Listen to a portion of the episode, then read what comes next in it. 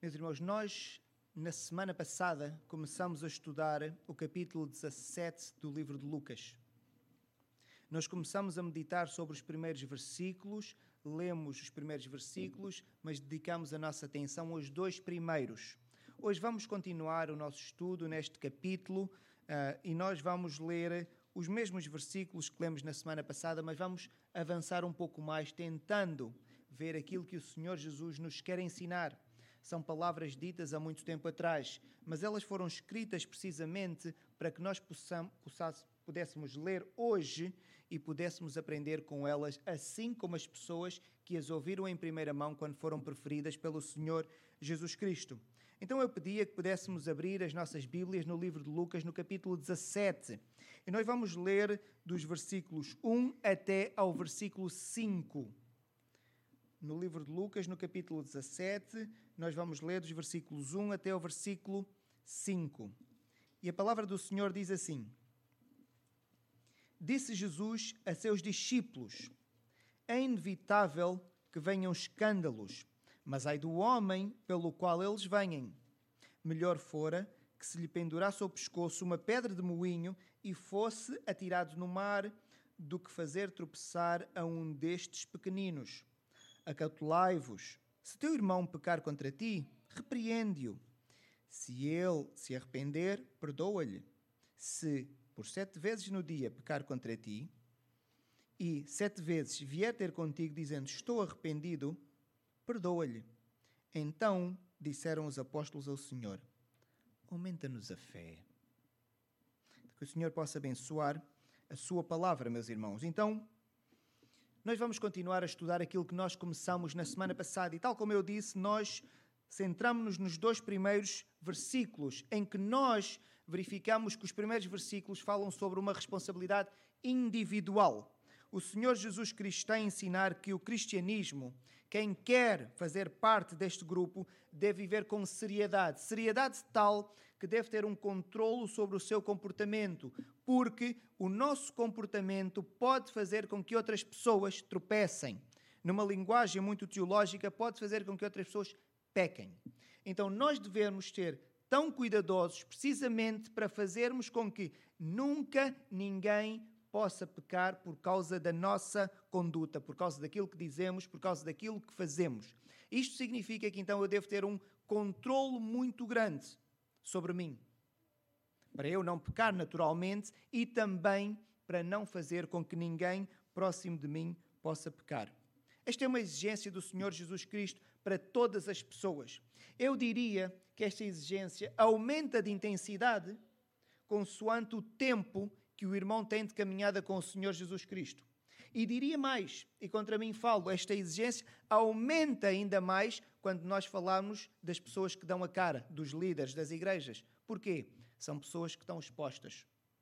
São pessoas que são vistas por muitos. Então, imaginem alguém que está na fé há muitos anos, um líder de uma igreja, ter um comportamento que vai fazer os outros tropeçar, quantas pessoas é que não podem tropeçar? Uma coisa é alguém no seu anonimato faz uma coisa, tropeça um, tropeça um, dois. E nós já sabemos que é gravíssimo. Agora, fazer tropeçar multidões, muito mais grave é. Então eu direi que é um cuidado que nós devemos ter e eu coloco, eu coloco ainda mais pressão sobre aqueles que estão há mais tempo na fé. É certo que nós podemos dizer que não há uma relação entre o tempo de fé e a maturidade cristã. Este pensamento é o pensamento mundano, porque na verdade deveria haver. Porque se eu estou na fé há mais tempo, significa que eu estou a andar com o Senhor Jesus Cristo há mais tempo. Se eu estou a andar com o Senhor Jesus Cristo há mais tempo, naturalmente eu estou mais parecido com Ele, ou deveria estar, do que aquele que começa na fé há pouco tempo. Porquê? Porque está a sofrer o seu processo de santificação. E nós que já estamos há mais tempo, neste processo de santificação, já estamos mais adiantados. Não estamos a dizer que alguém é mais ou menos importante. Estamos simplesmente a ver que há estádios diferentes na mesma caminhada cristã que todos nós temos de percorrer. O que significa que se o irmão é convertido há vários anos, coloque mais pressão sobre si. Porque deve estar mais parecido com o Senhor Jesus Cristo do que alguém que entra na fé a menos tempo, que começa a congregar, começa a ler a Bíblia, começa a seguir os mandamentos do Senhor. Então, todos nós temos responsabilidade, sim. Mas uns, naturalmente, eu direi que têm mais do que outros, pela responsabilidade que têm e também pelo tempo de fé. O que o Senhor Jesus Cristo nos apresenta, então, nos dois primeiros versículos, é uma ação prejudicial que eu posso ter com o meu comportamento contra o meu próximo. E a advertência nós vemos que é muito severa. Vejam o que é que o Senhor Jesus Cristo diz: é melhor amarrar ao pescoço uma pedra pesada a tirar a pedra ao mar. O que é que vai acontecer? Quando a corda começar a entrar para o mar, a pessoa vai atrás. Isto é uma advertência muito severa, o que significa que fazer algo contra o próximo é condenável, não é aceitável em circunstância alguma. Não podemos entrar aqui nesta conversa com delicadezas. O Senhor Jesus Cristo está a dizer claramente, não com estas palavras, mas é esta a ideia. Fazer uma coisa contra o próximo é condenável e ele não aceita. E ele não aceita. E é interessante quando ele fala aqui na palavra pequeninos. Ele, quando fala aqui, uh, diz assim: tropeçaram destes pequeninos. A palavra pequeninos aqui pode ter um duplo sentido. Por um lado, nós sabemos que pequeninos aqui refere-se aos seguidores do Senhor Jesus Cristo. Eles estavam a começar a sua jornada na fé. Então podíamos dizer que ainda eram cristãos que bebiam leite. Então são os pequeninos do Senhor Jesus Cristo. Por outro lado, nós também conseguimos perceber que os pequeninos são as pessoas vulneráveis. E nós temos aqui crianças na igreja e nós conseguimos ver a vulnerabilidade das crianças. E nós sabemos, e é consistente com a Bíblia, que Deus sempre foi muito atento às pessoas que são vulneráveis, às minorias, às pessoas que não têm tanta capacidade ou oportunidade para se defender. E nós encontramos toda uma série de versículos na Bíblia que de facto demonstram isso. Então o Senhor está a dizer se fizeres pecar a alguém, que é um destes pequeninos, alguém vulnerável, estás a utilizar a tua autoridade, estás a utilizar a tua posição, cuidado, cuidado. E nós encontramos, podíamos ler, por exemplo, Provérbios 22, eh, versículo 22 e 23 diz assim: Não roubes ao pobre, porque é pobre, é vulnerável. Claro que eu não devo roubar a ninguém, mas o Senhor Deus está a dizer: Tu não deves roubar a ninguém, mas ao pobre, ai de ti, porque ele é vulnerável, porque é pobre. Nem atropeles na porta o aflito. Então vemos o cuidado que o Senhor tem pelos fracos. E nós devemos então ter muito cuidado. Se pudéssemos resumir, dizíamos que os dois primeiros versículos falam da responsabilidade que nós devemos ter com o nosso comportamento. E isto é muito importante porque nós vivemos em comunidade. Nós vivemos em comunidade. Uma pessoa descuidada com uma conduta imprópria destrói relacionamentos. E vamos mesmo chegar ao, ao extremo de dizer destrói igrejas. Uma pessoa que vive de forma descuidada e às vezes até pode ser de forma inadvertida, até pode nem fazer de propósito, destrói relacionamentos. Quantos relacionamentos não são destruídos por comportamentos que alguém tem de forma descuidada? A pessoa nem fez com intenção, mas não foi responsável. Mas não foi responsável. Nós devemos ser cuidadosos, responsáveis com os nossos comportamentos. E eu até faria o desafio aos irmãos: pensem nas pessoas com quem vocês já se cruzaram ao longo da vida, na igreja ou fora da igreja. O sofrimento que foi acontecendo na nossa vida e em pessoas próximas de nós, a maior parte das vezes resulta do quê? Do comportamento de outros. Vivem de forma descuidada, Alguns fazem-no de forma intencional, sim, outros não. Mas não são pessoas atentas aos seus comportamentos. E o Senhor Jesus Cristo está a dizer: cuidado com o vosso comportamento, porque outros estão a ver e podem tropeçar. E vemos que é uma advertência severa. A questão agora que nós devemos colocar para hoje é: eu já sei, então, já começamos os primeiros versículos e eu analisei aquilo que eu devo fazer e aquilo que eu não devo fazer cuidado, o zelo que eu devo ter, aquilo que eu devo fazer. O que eu não devo fazer é nada que faça tropeçar as outras pessoas que estão à minha volta. A questão é: e se eu agora tiver a olhar para os outros e alguém tiver a ter um comportamento reprovável, o que é que eu faço? Este comportamento, se for contra mim, o que é que eu faço? Esta é a questão a colocar e é isto que nós encontramos nos versículos seguintes, nos versículos 3 e no versículo 4. Agora o Senhor está a dizer: muito bem, agora já te analisaste a ti, vamos tratar dos outros. Vamos tratar dos outros. E isto é aquilo que nós nos vamos concentrar agora nos próximos minutos. Vamos ler novamente o 3. Diz assim: Acautelai-vos se teu irmão pecar contra ti, repreende-o. Comecemos só por aqui. A palavra acautelar significa aproximar, observar atentamente. Então o Senhor Jesus está a dizer: aproximem-se uns aos outros e observem-se atentamente. O que significa que há uma ideia de controle mútuo. Eu controlo o vosso comportamento, não no sentido de ingerência na privacidade da pessoa, mas controlar o vosso comportamento no sentido de preservar a santidade e vocês controlam a mim. Então há um controlo mútuo. O que é que isto nos indica, meus irmãos? Mostra a preocupação do Senhor Jesus Cristo com a santidade na igreja. Eu podia dizer, ah, eu só estou preocupado comigo. Jesus está a dizer, não, não, não, não. Tu não te preocupas só contigo. Tu preocupas também com o outro. Porquê? Se o Senhor Jesus não quer que entre o pecado, se o pecado não entrar por mim, mas entrar por outro, entrou ou não entrou? E eu vou dizer, como não foi por mim, não há problema. Claro que há problema. Porque o pecado entrou e nós sabemos o efeito destrutivo do pecado. Então ele está a dizer: acautelai-vos. É assim que ele começa. Aproximem-se, observem-se mutuamente. O que significa que nós devemos estar atentos aos comportamentos uns dos outros. E ele depois prossegue e diz: Se teu irmão pecar contra ti, repreende-o. Então o que nós temos aqui é alguém que é ofendido. Alguém que é ofendido.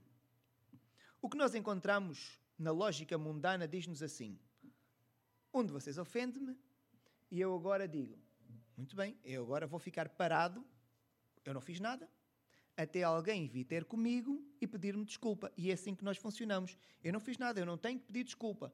Ele é que fez. Mas o Senhor Jesus Cristo inverte. Aliás, nós estamos habituados a ver que a Bíblia faz tudo diferente da maneira como nós pensamos. A Bíblia está a dizer: se teu irmão pecar contra ti, o que é que deve acontecer? Deve ficar parado? Repreende-o. Quem é que repreende? Aquele que foi ofendido. Então significa que aquele que foi ofendido é que deve ter ação. Porque o que pecou às vezes nem sabe. Pode ser. Ou, se pecou, é porque não está bem espiritualmente, não tem capacidade para ver aquilo que fez e nem perceber a dimensão do dano que causa aquilo que ele fez. Eu que fui ofendido, estou lúcido, é que devo então tomar a iniciativa e devo repreender. Significa, meus irmãos, que nós devemos estar atentos aos comportamentos uns dos outros. Porquê? Porque nós devemos zelar pela integridade espiritual do grupo eu não zelo só pela minha integridade espiritual, porque senão Deus, a escrever a sua palavra, deixava só os primeiros versículos, mas agora diz que eu devo também preocupar-me com o outro. Vocês devem preocupar-se comigo. Deve aqui haver um zelo mútuo, porque nós não queremos que o pecado entre. E a melhor maneira é haver um controle individual primeiro, e esta é a ordem, e depois haver aqui um controlo mútuo. Então, se alguém pecar, nós devemos ir ter com esta pessoa e devemos repreender. O verbo repreender tem o sentido de cobrar. Eu chego lá e vou cobrar alguma coisa a alguém, vou exigir: olha, tu fizeste isto. E esta é a ideia que está aqui, que nós devemos ter logo esta ação assim que tivermos a ver um comportamento reprovável, um comportamento que vai contra aquilo que a palavra de Deus diz. Naturalmente que o texto aqui que nós lemos, os irmãos perceberam, só diz que eu devo repreender, não me diz como. O texto não me diz como.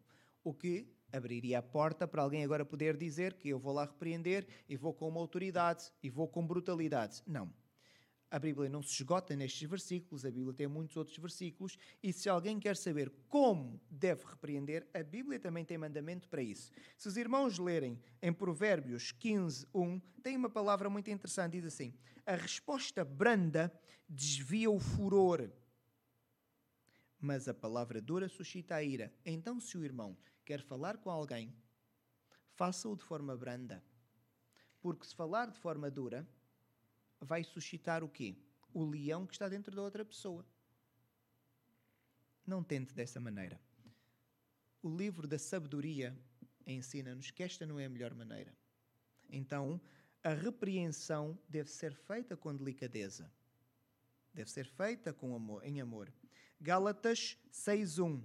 Irmãos, se alguém for sur surpreendido em alguma coisa, ou seja, se alguém pecar, vós que sois espirituais, é a ideia do Senhor Jesus Cristo. Corrigiu. Quem deve agir é quem viu, não é quem fez. Vós que sois espirituais, corrigiu. E a palavra depois continua. O texto não tem um ponto final. Corrigiu. Como? E o texto diz: com espírito de brandura. Com delicadeza. 1 Timóteo 5, 1 e 2. Não repreendas um homem idoso, antes exorta-o como? Como a pai. E se for um jovem da tua idade, aos moços, aos moços, como a irmão. E as mulheres idosas, como a mães. E se for as moças, como a irmãs, com toda a pureza. Façam a repreensão de forma delicada. Não adianta chegar lá e começar a apontar a, outra pessoa, não adianta chegar a humilhar a outra pessoa, não adianta gritar. Não é bíblico. Agora a pessoa pode dizer: não, não, mas a Bíblia diz que eu devo repreender, mas a Bíblia diz que deve repreender e diz a forma como deve repreender. Eu devo levar o pacote completo. Eu não escolho seguir a Bíblia só naquilo que me convém. Eu devo repreender porque a Bíblia diz, mas a Bíblia também diz-me como é que eu devo repreender. Então eu devo repreender como a Bíblia diz que eu devo repreender. E eu devo levar o pacote completo. E eu não posso fazer como eu quero. Nós, quando entramos na Bíblia, meus irmãos, é uma coisa interessante. Nós deixamos ter autoridade. A Bíblia é que tem. E esta é a autoridade da Bíblia que diz: repreende. Repreende com amor. Repreende com delicadeza. A repreensão é importante para a igreja. Por isso, nós devemos estar atentos e devemos ter sempre esta atenção constante para podermos repreender as outras pessoas com esta humildade. A questão agora, meus irmãos, é: e a pessoa que foi repreendida? Temos que pensar também nesta pessoa, porque eu, na vida cristã, eu tenho de ser repreendido. Em algum momento, espero que poucas vezes, mas pode ser que sejam muitas vezes, eu vou ter de ser repreendido. É impossível e eu aqui posso ter uma palavra mais dura contra as igrejas. Nós vivemos vidas em que nós não somos repreendidos. Significa que toda a gente está a prestar o meu trabalho, a comunidade. Se eu nunca sou repreendido, vocês estão-me a dizer que, que eu sou infalível? Não, não sou. Nenhum de vocês é. Então, como é que nós podemos viver vidas em igrejas, anos e anos e anos, e nós nunca somos repreendidos? Significa o quê? Que ninguém faz um controle mútuo. Mas não é bom, parece mal, não é assim que se faz. É porque a Bíblia diz que é assim que se faz. A Bíblia até explica como é que se faz. Então, nós devemos nos repreender mutuamente. Se o irmão está a viver há muitos anos sem repreensão, há duas coisas possíveis. Ou de facto tem conseguido manter a integridade espiritual e por isso não é passível ser repreendido, ou os seus irmãos estão a fazer o mau trabalho. Se fosse o meu caso, eu era tentado acreditar na primeira opção. No vosso caso, eu recomendo que, que sigam a segunda. Estou a brincar com os irmãos, naturalmente nós enquadramos todos na segunda, porque todos nós, todos nós vamos errar. Porque como é que começa a passagem? O Senhor Jesus diz: é inevitável, os escândalos vão entrar. Os escândalos vão entrar, sempre vai acontecer. Então, agora, a pessoa que é repreendida, como é que deve agir? Quando eu for repreendido, como é que eu devo agir? com humildade. Que conhecido com a humildade que deve existir quando alguém vai repreender. O texto é consistente. Provérbios 12, 1. Quem ama a disciplina, ama o conhecimento, mas o que aborrece a repreensão, e eu gosto desta palavra, é estúpido. A Bíblia nem sequer é delicada na palavra. Quem aborrece a repreensão é estúpido. Nós dizemos que é uma palavra forte. Então, não seja estúpido. Ama a repreensão aceita a repreensão de forma humilde. Provérbios 13, 18. Pobreza e afronta sobrevêm ao que rejeita a instrução, mas o que guarda a repreensão será honrada. Aceite a repreensão. Provérbios 15, 32. O que rejeita a disciplina menospreza a sua alma, porém, o que atende à repreensão adquire conhecimento. Então, nós conseguimos ver que quem está a ser repreendido também deve seguir o padrão bíblico, deve aceitar a repreensão, não deve ser soberbo. Então, deve haver aqui humildade mútua de quem repreende e quem é repreendido. O que acontece, meus irmãos, é que nós, às vezes, queremos repreender aquilo que nós não devemos. Eu tenho uma ideia de como é que se deve viver, cada um de nós tem uma ideia de como é que deve viver, então nós achamos que todas as pessoas que não estão dentro do padrão que nós temos na nossa cabeça são passíveis de serem repreendidas em algum comportamento que tenham. A Bíblia não fala sobre isso. Quando alguém é repreendido, o irmão tem que apontar exatamente o erro, tem que descrever: olha, fizeste isto, e tem que mostrar que é errado pela Bíblia. Não é errado porque eu acho que é errado. Não há espaço para achismos. Porque cada um acha muita coisa. Na Bíblia não há espaço para achismos. Então eu, quando repreendo alguém, eu tenho que repreender e explicar porque é que eu estou a repreender de acordo com a palavra. Eu não posso entrar, eu acho que. Não. Eu aí estou a tirar a liberdade da outra pessoa, porque se eu quisesse que todos fossem iguais a mim, éramos todos iguais.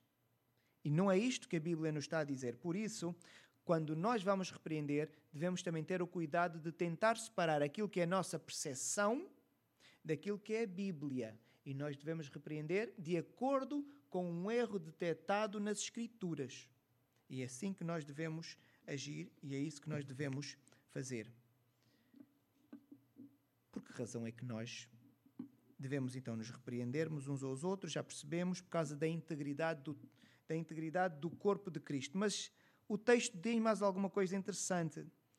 Diz assim: E se ele se arrepender, quando eu repreendo alguém, se esta pessoa se arrepender, o que é que nós devemos fazer? Perdoa-lhe. E o texto acaba assim: perdoa-lhe, ponto. Diz apenas uma palavra e tem um ponto final. E o Senhor Jesus Cristo, depois deste ponto final, para não deixar equívoco, carrega e diz assim: Se por sete vezes no dia pecar contra ti e sete vezes vier ter contigo dizendo estou arrependido, e o Senhor Jesus Cristo, mais uma vez, remata com uma palavra só: perdoa-lhe. Então, nós devemos repreender, devemos ser repreendidos. E quando somos repreendidos, estamos à espera que o outro perdoe. E quando nós repreendemos alguém, a pessoa, se reconhecer o seu erro, nós devemos perdoar. A questão é, por que é que nós devemos perdoar? Podíamos ter várias explicações. Eu centrar-me-ia numa apenas. O cristão é um Jesus Cristo em ponto pequeno cristão é o Senhor Jesus em ponto pequeno. O Senhor Jesus é perdoador. Se eu quero ser igual a Ele em ponto pequeno, eu tenho que partilhar das características dele. Então, o Senhor Jesus não foi ofendido? Foi. Não perdoou? Até no momento da sua morte, ele olha para aquelas pessoas a escarnecerem dele e fica a pensar: como é que o próprio Deus, a ser escarnecido de réus humanos, ele olha e perdoa aquelas pessoas? Ele diz: Pai, perdoa-lhes. Eles não têm noção nenhuma que estão a matar o próprio Deus. Perdoa-lhes. Se isto é uma característica do Senhor Jesus Cristo, e o Senhor Jesus Cristo também é definido pelo perdão, se eu sou um Jesus Cristo em ponto pequeno, eu tenho que partilhar as mesmas características. Eu tenho que ser um perdoador. Então, e perdoa até quando? Se faz parte da minha característica, eu sou um eterno perdoador. Por isso é que o Senhor Jesus Cristo tem, está aqui a dizer: e se ele cometer várias coisas contra ti, perdoa sempre. E se for cem, cem vezes vais perdoar, contando que ele pede o perdão, cem vezes vais perdoar, porque se é algo que define a pessoa, então a pessoa vai sempre, sempre, sempre perdoar. O perdão é um fruto visível da humildade. Por isso é que este texto tem tudo a ver com a humildade, porque só perdoa quem é humilde.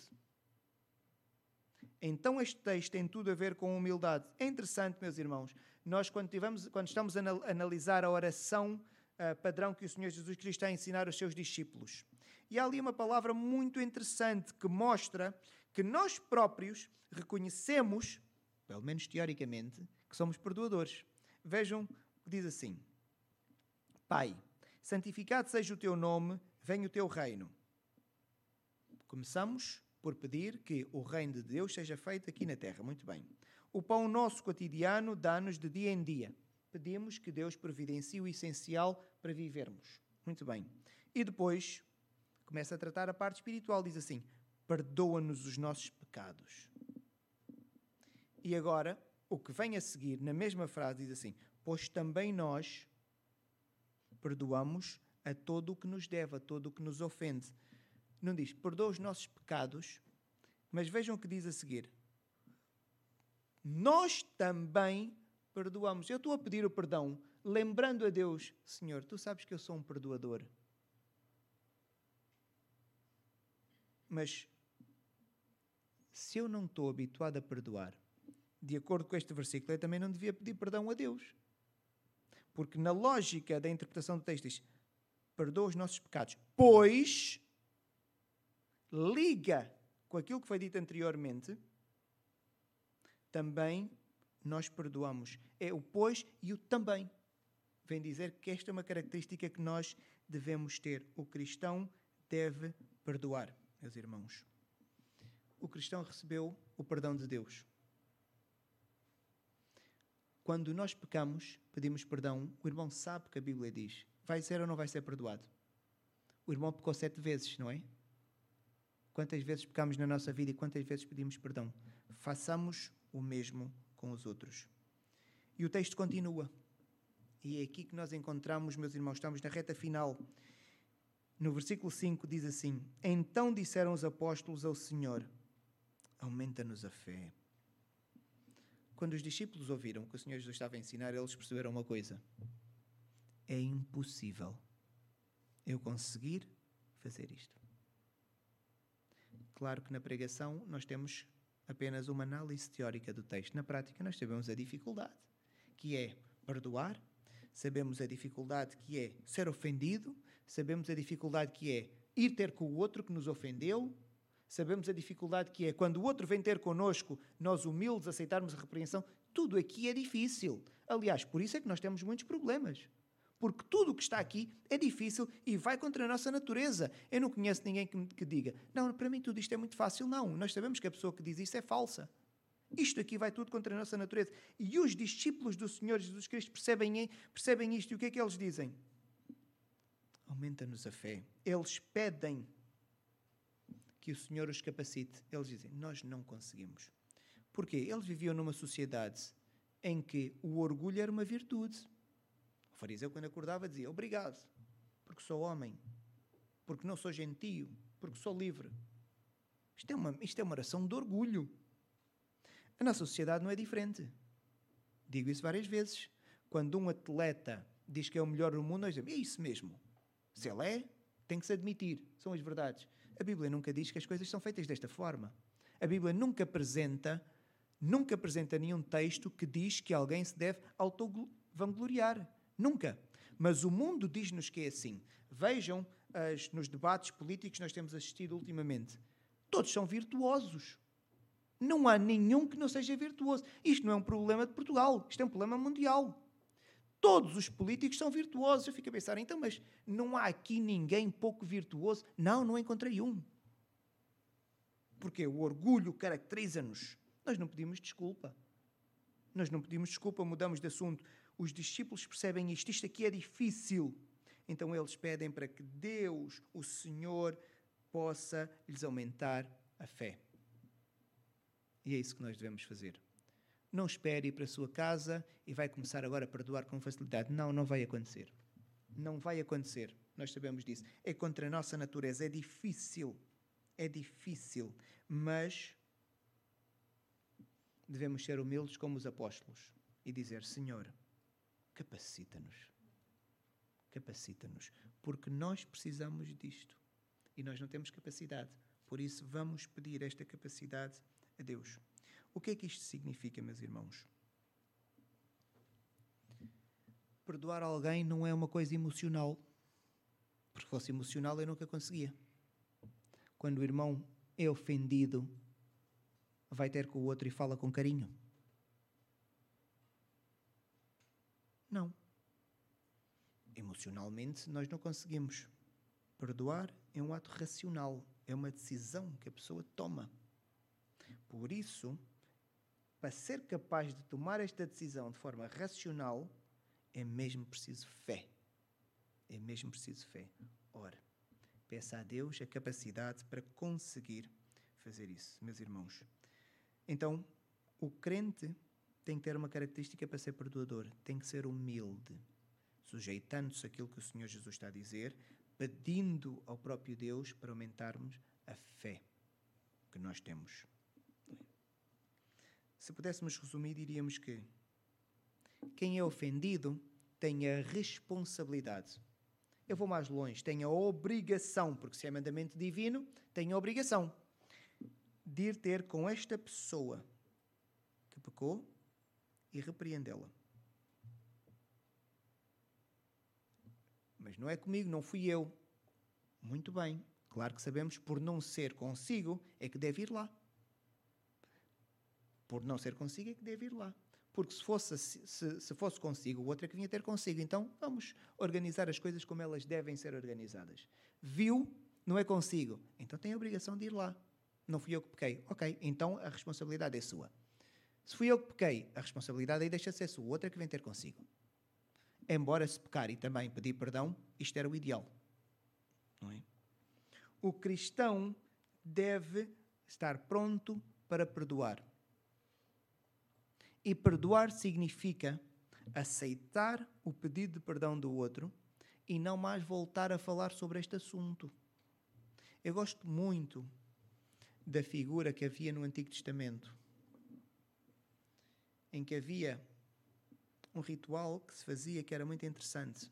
Pegava-se num, num touro, a pessoa colocava as mãos sobre o bicho e confessava os seus pecados. E o bicho depois era largado no deserto. Qual era a ideia? Aquele bicho era o portador dos pecados, é como os pecados iam para o bicho, e ele depois era solto no deserto. E o bicho ia, e havia de correr, desaparecia e eventualmente havia de morrer. A ideia era que aquilo foi para longe e nós nunca mais vimos. Nós nunca mais vimos. O que significa que quando perdoar, Claro que não consegue apagar da memória, mas tem que estar resolvido. Se houver um outro problema com esta pessoa, não vai dizer, então, mas há dois meses, estava resolvido ou não estava? Não, não. O crente perdoa. E perdoar é estar esquecido, fazermos como Deus. Deus não nos lembra a nossa lista de muitos pecados cada vez que nós pecamos. Ah, aliás, não, não pecaríamos mais, porque se eu pecasse agora uma próxima vez, o Senhor, quando começasse a ler a lista, era o meu tempo de vida já não dava tempo para pecar, só estava ali sentado a ouvir, porque a lista não tem fim, não é? Não, o Senhor Deus esquece o que aconteceu para trás. E, e há um começo, e há um começo. E quem é que consegue fazer isto? Nós não conseguimos. Por isso, os próprios apóstolos perceberam logo, isto é impossível. Então, nós devemos ter a humildade de reconhecer de facto que nós não conseguimos e nós precisamos de pedir ajuda ao Senhor para que nos possa capacitar. Meus irmãos, fazer alguma coisa contra o seu próximo é abominável, não é aceitável. No entanto, se não fez nada contra o seu próximo e verificou que o seu próximo fez alguma coisa contra si, zele pela integridade da igreja. Não deixe, tem que ir tratar do problema, porque o pecado, já estudamos isto anteriormente, é como se fosse uma entidade viva. Enquanto não se tratar, não morre.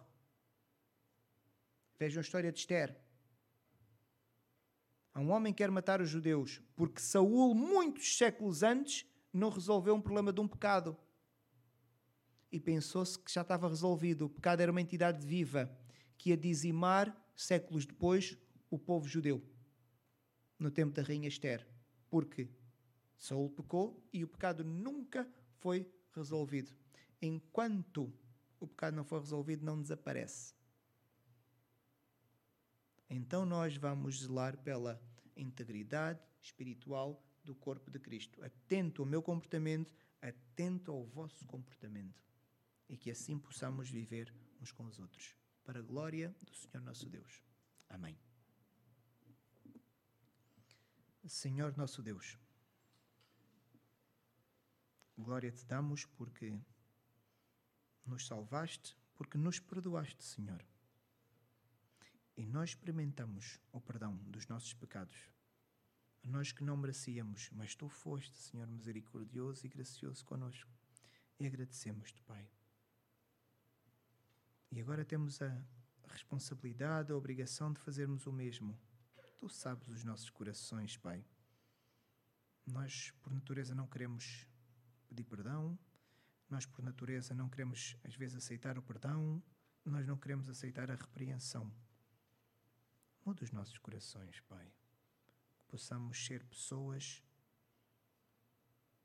humildes, capazes de perdoar, capazes de abordar os outros em amor, capazes de receber a repreensão também em amor, Senhor.